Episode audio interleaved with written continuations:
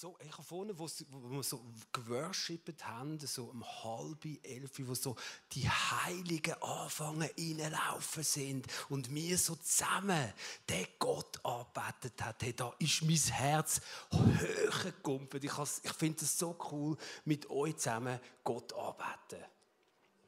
Äh, wir sind ja Open Topic, das ist so offene Themen. Und als Prediger ist das ein riesiges Privileg, über ein Herzensanliegen zu predigen. Und ich glaube, so da, heute, ist ja, heute ist das Thema, ich habe mir das gewählt, was ist deine Bestimmung? Und das hat mich, glaube ich, schon von Anfang an, von Anfang an, als ich zum Glauben gekommen bin, hat mich das prägt. Also ich wollte immer wissen, was will Gott mit meinem Leben tun? Für was hat er mich bestimmt? Was soll ich mit meinem Leben bewirken? Ich weiß noch, als ich dann durch einen Jesus-Film zu Jesus gekommen bin, da bin ich am anderen Tag, es war so bei meinem Onkel im Dockenburg, dort hat es so Hügel, da bin ich laufen auf so einen Hügel rauf und da habe ich mir vorgestellt, wie unten dran mega viele Leute sind. Und dann habe ich denen predigt von der Liebe Gottes, die ich gestern erfahren habe. Und dann habe ich so gesagt, hey, und wer will von euch die Liebe annehmen? Und dann habe ich so gesehen, wie tausende Hände aufgegangen sind. War wirklich so. Gewesen. Und dann habe ich mit denen das Lebensübergabegebet betet und sind mega viele Leute zum Glauben gekommen.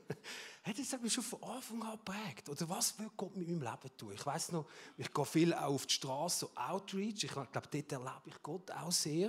Und ich weiß, das ist aber schon länger her. Da habe ich so Gott gefragt, was willst du tun? Was, was soll ich heute machen bei dem Outreach? Und dann habe ich so ein Bild, wie ich um 20 vor 9 habe ich so beim Torbogen die Uhr gesehen und dann habe ich so 20 vor 9 gesehen und ich habe so das Gefühl gehabt, Gott wird etwas tun um 20 vor 9 bei diesem Torbogen. Und ich meine, ich nachher das wieder vergessen, wir wieder müssen überwinden, um auf die Leute zugehen. Ich meine, das ist immer ein bisschen auch dabei. Hey, und dann ist 20 von 9. Ich unter dem Torbogen. Und dann ist dort einer, den ich kenne von der Gasse. Und nachher erzähle ich dem das Evangelium. Mein Zeugnis. Schaue irgendwie noch per Zufall auf und sehe, ah krass, ist 20 von 9. Und der ist so etwas von berührt. Dem sind Tränen abgelaufen und am Schluss habe ich noch gedacht, frage noch, macht man ja, kann ich noch für dich beten? Dann frage ich ihm das und er sagt, hey nein, hey, jetzt ist genug.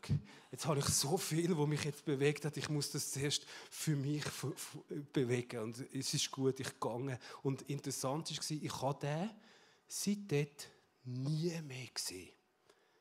Und das heißt für Leute, die auf der Gas sind, heißt das eigentlich etwas Positives, wenn die Leute nicht mehr auf Gas gehen. Und so hat mich das von Anfang an eigentlich beschäftigt. Was ist meine Bestimmung? Was will Gott mit meinem Leben tun? Was haben die das Gefühl? Was ist unsere Bestimmung? Also es ist jetzt nicht Lehrer, Schüler, sondern ihr könnt einfach dazu beitragen. Ihr könnt reinrufen, was ist unsere Bestimmung? Yes, Amen. Liebe weitergeben. Genau. Genau. Etwas sein zum, zum Lob von seiner Herrlichkeit. Amen. Verwalten von unserem Talent. Yes. Amen. Kind Gottes sein, habe ich noch gehört. Freund von Jesus sein. Ist doch auch so eine Bestimmung, oder? Cool, oder? Es gibt so viele Bestimmungen. Vielleicht zum ein genauer noch wissen, was wirklich oder was so im großen Ganzen unsere Bestimmung ist, habe ich gedacht, gehen wir am Anfang zurück. Am Anfang zu der Erschaffung der Welt. das klingt so lustig. Wow. Ja, aber es ist wirklich so, wow, ich meine, Gott hat sich etwas überlegt, hat den Himmel geschaffen und ist mit den Menschen im Himmel gewesen. Das wissen ihr ja eigentlich, oder? Und dann haben sie einen Fehler gemacht. Wir hätten auch einen Fehler gemacht. Und Gott hat sie müssen auf die Erde tun. Und dann hat aber Gott einem bestimmten Volk hat er seine Liebe offenbart.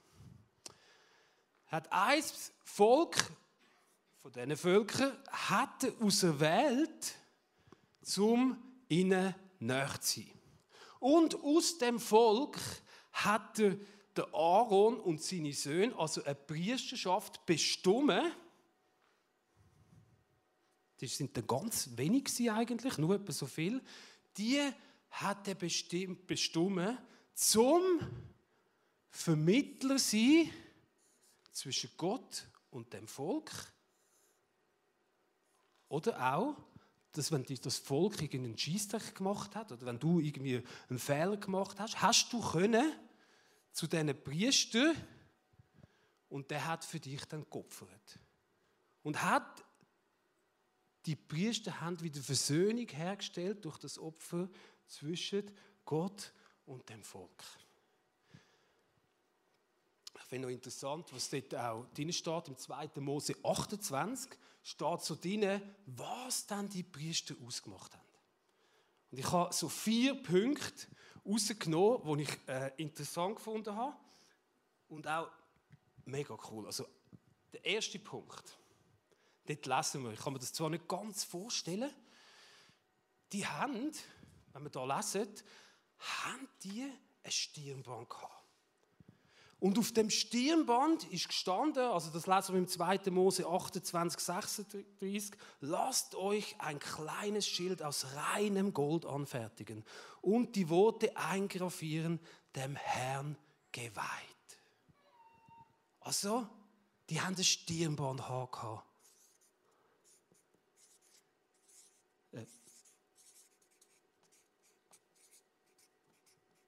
Auserwählt für Gott bestimmt für den Priesterdienst. Und jedes Mal, wenn die von Gott gekommen sind, hat Gott das gesehen. Und sie haben es gesehen. Und sie haben gewusst, ich bin bestimmt. Ich bin auserwählt von Gott. Ein zweiter Punkt. Sie haben Zugang gehabt. Sie haben Zugang gehabt in das Allerheiligste. Sie haben Zugang gehabt zu Gott.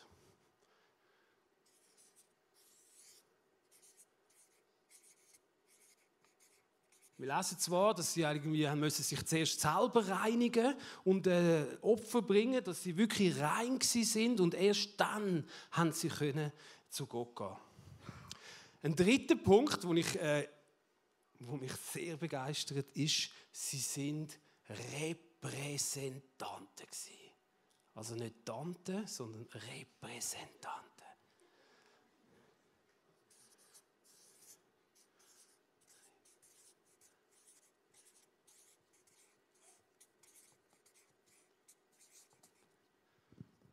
Wie, was haben denn die repräsentiert?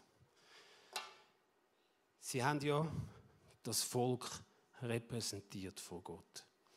Und, dort lesen wir, ähm, im 2. Mose 28, 11 und 12, so wie man ein Siegel in Stein eingraviert, sollen die Namen der Stämme in Edelsteine eingraviert werden. Dann lass die Steine in Gold fassen und auf die Schulterstücke des Priesterschutzes aufsetzen. Wenn Aaron in das Allerheiligtum geht, trägt er die Namen der Israeliten auf seinen Schultern. Und ich der Herr werde stets an sie denken. Also da hätte man müssen beten für die Leute. Das ist mit, an anderer Stelle steht noch, dass sie so eine Brusttasche hatten, mit diesen, mit diesen Namen drauf. Und jedes Mal, wenn der Priester von der Herr ist, hat Gott an das gedacht, was er repräsentiert hat. Und er hat ja, er war ja auserwählt um das Volk repräsentieren vor Gott. Etwas, wo man manchmal, vielleicht, äh, wenn man so an Priester denkt, haben wir so das Gefühl, das sind Einzelkämpfer.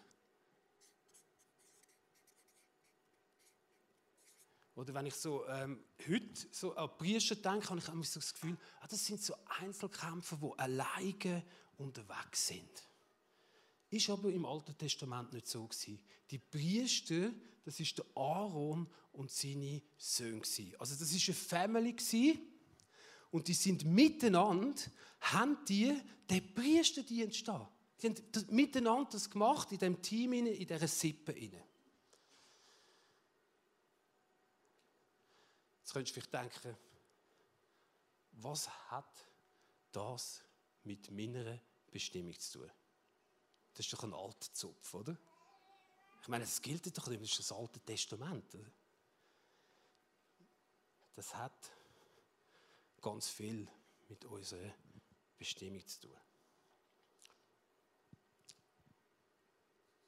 Wer sind die Priester heute? Interessant ist ja noch, dass dort im Alten Testament hat es einen Hohepriester gegeben. Es hat immer einen Chef gegeben von diesen Priestern. Und die anderen sind einfach Priester gewesen.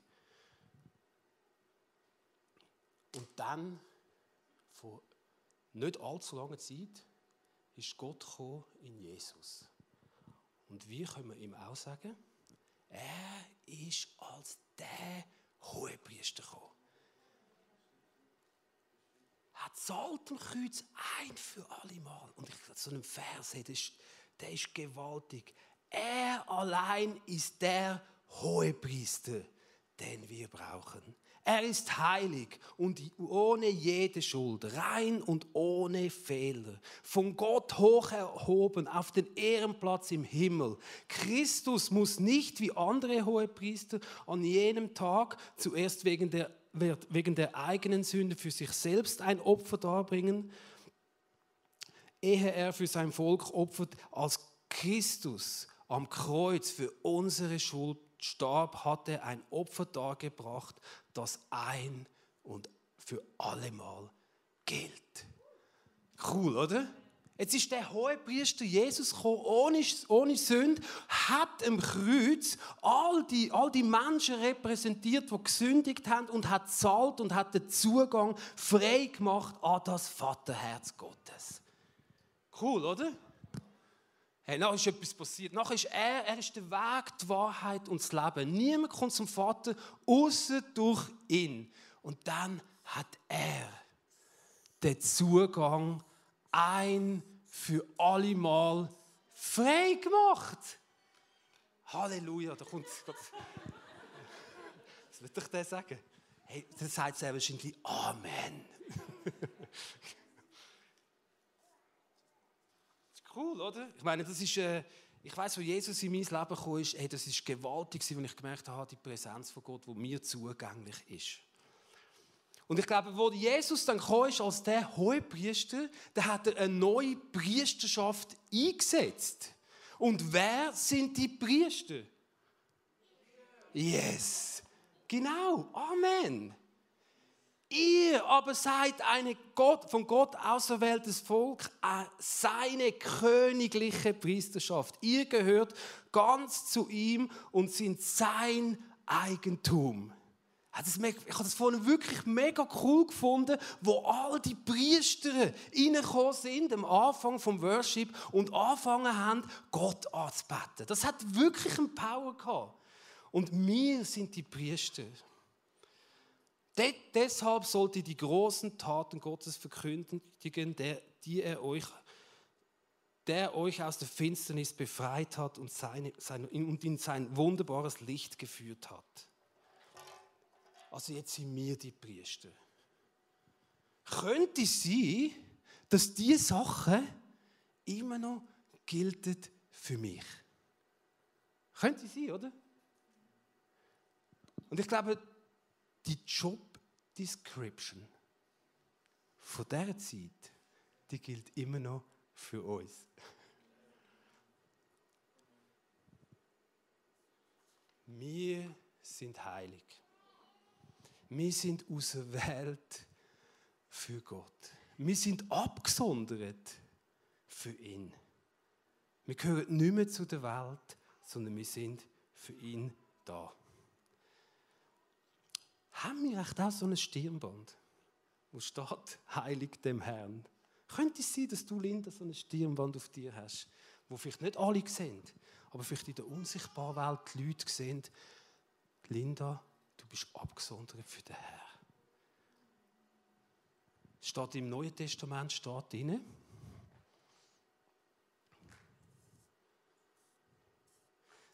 Denn der Heilige Geist ist das Siegel, das Gott euch im Hinblick auf den Tag der Erlösung aufgedrückt hat und damit zu bestätigen, dass ihr sein äh, Eigentum geworden sind. Also ich glaube, jeder von euch hat eine Taufe erlebt, hat euch irgendwie bewusst eigentlich zu Gott gestellt und jeder von euch, der das Leben Jesus übergeben hat, der hatte so ein Siegel auf der Stirn. Cool, oder? Und wenn ihr irgendwo verloren geht, im Mittelalter ist es so gewesen, dass so die Könige, wenn sie einen Brief geschrieben haben, dann haben sie ein Siegel gehabt und dann haben sie den Brief versiegelt. Und je nachdem, wie, wie mächtig das der König war, hat das Siegel mehr bedeutet. Und wenn der Brief irgendwo verloren gegangen ist und der hat jemanden gefunden und der hat gesehen, das ist mit dem Siegel versiegelt worden. Der hat, hat sich nicht getraut, zum den Brief aufzutun und hat dafür gesorgt, dass der wieder zum richtigen Empfänger geht. Und so sind die genau gleich versiegelt.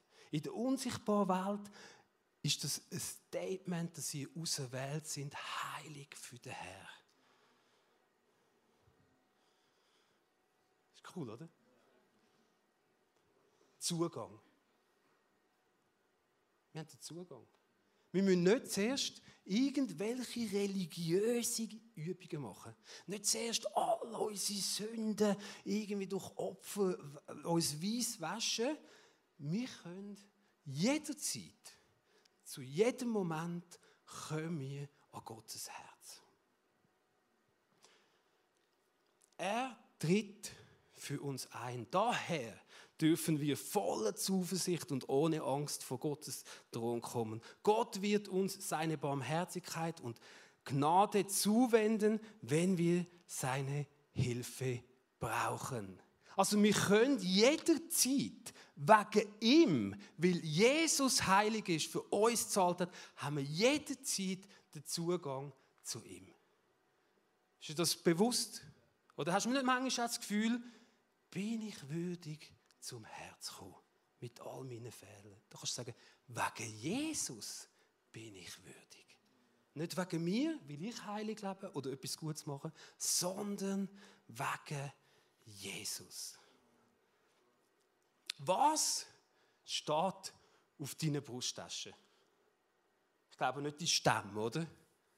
Ich glaube nicht so die zwölf Stämme der Israeliten. Ja, vielleicht könnte es zum Beispiel mit dem Fritz könnte es sehr wahrscheinlich noch sein, der hat das Volk Israel sehr auf dem Herz. Aber ich glaube, die Frage ist, was steht auf deiner Brusttasche? Sind wir bewusst, dass Gott uns etwas aufs Herz leitet und dass, wenn wir zu ihm gehen, dass er an das denkt und das segnet? Ich weiß ja nicht genau, was auf deiner Brusttasche steht, aber zum Beispiel könnte es sein, dass du zum Beispiel im Welcome Home, also in dem Welcome Team bist. Und dann stehst du am Sonntag dort und dann stehst du dort als Priester. Und dann betest vielleicht vorher, weil du priesterlich von der Herr kommst und er an den Dienst denkt, betest, dass Gott so eine richtige Willkommenskultur freisetzt in unserer Kirche. Ich glaube, wenn wir das anfangen, uns bewusst werden, dann werden wir ein äh, kraftvolles Leben haben im Herrn. Oder vielleicht kann es ja sein, dass Gott dir dein Geschäft aufgeschrieben hat, als, als priesterlich vor uns kommen. Vielleicht hat dich Gott bestimmt, in deinem Geschäft der Priester zu sein und der Vermittler zwischen dem Himmel und den Menschen. Dass du vielleicht kannst beten, dass eine bessere Kultur ist in deinem Geschäft, dass man nicht mehr so viel hindurch redet, dass du, und du bist autorisiert als Priester, um die Kultur zu prägen. Dort, wo dich Gott gesetzt hat. Ich meine, mir hilft selber, wir machen so randständige Arbeit, mir hilft selber, dass ich weiß, ich muss nicht jedes Mal all die Namen durchbeten von diesen Leuten, die an das TKW kommen, die manchmal verköstigen, durch Seele, Liebe und Geist, sondern dass ich weiß, ich kann von ihm treten und er denkt an all diese Leute. Gewaltig, oder? Aber bewusst sein, dass ich von ihm trete, mit dem, wo mir Gott auf die Brusttasche geschrieben hat. Ich bin Teil von einer Familie. Bist du Teil von einer Familie? Glaube, das ist mega wichtig. Lasst uns aufeinander achten. Wir wollen uns zu gegenseitiger Liebe, Liebe ermutigen und einander anspornen, Gutes zu tun. Versäumt nicht die Zusammenkünfte eurer Gemeinde, wie es sich einige angewöhnt haben, ermahnt euch gegenseitig dabei zu bleiben. Ihr, ihr seht ja, dass der Tag nahe ist, an dem der Herr kommt. Glaube, es ist mega wichtig. Ich glaube, es, ist nicht, es geht nicht darum, dass wir äh, äh, jeden Sonntag da sind. Ich glaube, das ist ja nicht der Punkt. Sondern der Punkt ist, habe ich Leute, die mich anspornen im heiligen Leben? Die mich anspornen, zum Beispiel, ich kann das wieder vom Winter abbringen. Ich meine, bei diesen Leuten, wenn du auf Gas gehst, da ist so viel Hoffnungslosigkeit. Wenn du dort reinkommst, dann musst du mega parat sein, dass du Hoffnung diesen Leuten gibst. Und manchmal bist du vielleicht nicht so parat. Und dann gehst du dort an und dann kommt auf einmal eine Hoffnungslosigkeit auf dein Leben und dann bist du das nächste Mal, wenn du auf Gas gehst, total hoffnungslos.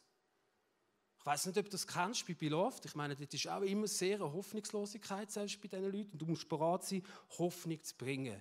Und dann ist es Gold wert, dass du ein Team hast, wenn du mal keine Hoffnung hast, dass dich andere anspornen, bei Gott die Hoffnung abzuholen. Und ich glaube, das gilt für alles. Ich glaube, ich meine, wir haben eine kleine Gruppe. Hey, und wir haben letztes Mal, habe ich schon letztes Mal gesagt, wir haben manchmal so gute Übung. Und dort spornen wir uns an, zum Jesus ähnlicher werden. Und ich glaube, wenn ich das nicht hätte, dann wäre ich nicht an dem Punkt, wo ich jetzt stehe. Ich glaube auch so die Freundschaft, die du vorhin gesagt hast, das ist eine Versammlung unter den Heiligen. Ich meine, wir tun uns anspornen, eigentlich zum Jesus ähnlicher werden. Und das ist mega wertvoll. Hast du so eine Familie? So eine Frage. Kannst du vielleicht überlegen, bist du in so eine Familie gesetzt? Wenn jetzt du eine, ein Bekämpfer bist, wenn du willst verhindern, dass der Himmel auf die Welt kommt. Oder? Nehmen wir mal an, du, bist, du willst das verhindern. Was ist das Effektivste, um das zu verhindern? Was ist das Effektivste? Du setzt die Priester aus dem, aus, aus dem Gefecht. Du attackierst die Priester, weil die sind berufen, wir sind berufen, um den Himmel Gottes Herrlichkeit auf die Welt zu bringen. Wir sind die Vermittler. Und wenn man die Vermittler attackiert und lahmlegt, dann kommt der Himmel nicht mehr auf die Welt. Und dann müsst ihr einfach wissen, wenn du bewusst in so einem priesterlichen Dienst stehst, dann bist du umkämpft. Jesus ist der Sieger, aber du bist umkämpft. Ich weiß, äh, vor zwei Wochen ist das gewesen, da habe ich glaube jemanden ein bisschen stark äh, kritisiert und ich glaube nach dem Geschäft geht nochmal jemand sehr stark kritisiert. Ich meine, manchmal habe ich wirklich keine Barmherzigkeit, muss ich schon sagen. Und dann, hey, und nachher ist es so eine Verdammnis auf mein Herz. Und dann habe ich auf einmal gemerkt, irgendwie, aber erst beim Nachmittag, es hat am Morgen angefangen, und dann habe ich mich so etwas von abgelehnt gefühlt, den ganzen Tag habe ich gedacht, ich genüge nicht. Ich bin nicht gerecht. Ich habe Scheiß gemacht. Und dann irgendwann habe ich gedacht, das ist so etwas von von, von einer Lüge. Durch Jesus. Und da habe ich angefangen, am Nachmittag um drei das Evangelium auszusprechen. Und ich gesagt, hey, ich bin gerecht durch Jesus. Wegen ihm bin ich gerecht, nicht wegen meinen Taten. Verdammnis, gang weg von meinem Leben. Herr, nachher ist wie vom einen Moment auf den anderen ist im Frieden gekommen. Und ich glaube, dort müssen wir einfach parat sein, wenn wir bewusst in den priesterlichen Dienst stehen. Ich glaube, wenn wir da einen Unterschied machen, wenn wir anfangen, wirklich die, die, den Himmel auf die Welt zu bringen, dann werden wir umkämpft sein. Wenn wir das nicht machen, wenn wir irgendwie einfach ein bisschen die hängen oder ja, uns nicht so überwinden. Ich meine, ich, ich finde, das Christsein ist ein Überwinden. Also was ich mich eins schon überwunden habe. Und ich glaube, in dem Überwinden wachse ich. Und ich glaube, wenn ich mich nicht überwinde, dann wirst du selbst nicht umkämpft sein. Wenn du nicht anfängst, den Himmel auf die Welt zu bringen, wirst du nicht umkämpft sein. Aber wenn du so anfängst, bist du umkämpft, musst du lernen, kämpfen im Spirit, im Geist. Die Band kann vielleicht langsam raufkommen.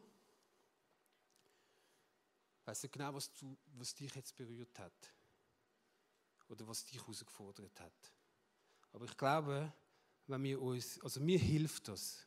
Mir hilft das extrem. Und es verändert sich ja immer wieder. Ich meine, du hast ja Zeiten, wo du auf einmal merkst, oh, ich habe keine Familie mehr. Ich bin ein Einzelkämpfer. Ich meine, du hast nicht eine Familie, du hast für immer eine Familie. Vielleicht verändert sich das manchmal. Und dann merkst du einmal, oh, krass, ich habe keine Familie mehr. Ich muss eine Familie suchen, die mich unterstützt in meinem Dienst, in meinem Christsein. Oder vielleicht merkst du einmal, ich bin mir gar nicht mehr bewusst, was ich vor Gott repräsentiere. Was hat Gott auf mein Herz gelegt? Ich glaube, es ist mega wichtig zu wissen, was hat Gott auf mein Herz gelegt. Weil wenn du das nicht weißt, dann kannst du das nicht repräsentieren vor Gott und Gott denkt nicht an das. Eben, vielleicht bist du gar nicht bewusst, dass du den Zugang hast. Vielleicht hast du das Gefühl, du bist nicht gerecht. Und du hast gar keinen Zugang. Aber durch ihn sind wir gerecht. Ich finde das mit ähm, Heilig aus der Welt für Gott, mit dem Stirnband, das ist mega Gnade.